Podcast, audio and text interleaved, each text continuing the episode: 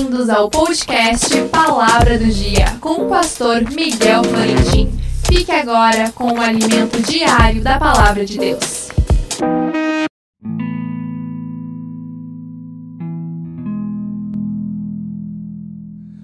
A palavra do dia, estando nós ainda mortos em nossas ofensas, nos vivificou juntamente com Cristo. Pela graça sois salvos. Efésios 2:5. Dissemos o outro dia que a maior enfermidade humana não é aquela que o leva à morte, e sim aquela que o mantém morto, o pecado.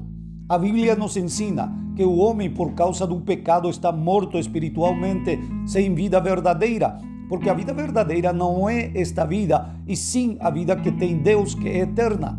Esta vida é tão passageira como uma erva ou como uma flor que hoje está e amanhã se seca. Porém, quando cremos em Jesus e nos entregamos a Ele, Ele vem a semear em nossas vidas o seu Espírito e nos dá a vida eterna. Disto nos fala o versículo de hoje. Ainda estando morto em pecado, o pecado mantém morto o homem. Ele precisa se arrepender de verdade e receber o remédio de Deus para a sua vida. Jesus, o Cristo, o Filho de Deus, é o remédio de Deus para a vida do homem. O versículo segue dizendo que apesar dessa morte, ele nos deu vida juntamente com Cristo.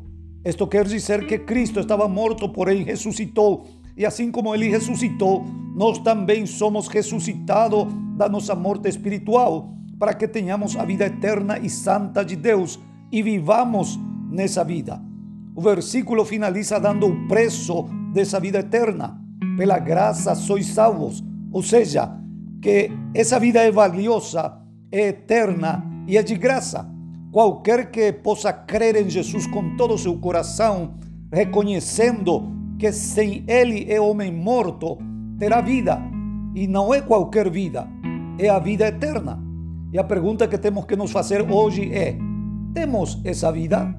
Que Deus te abençoe.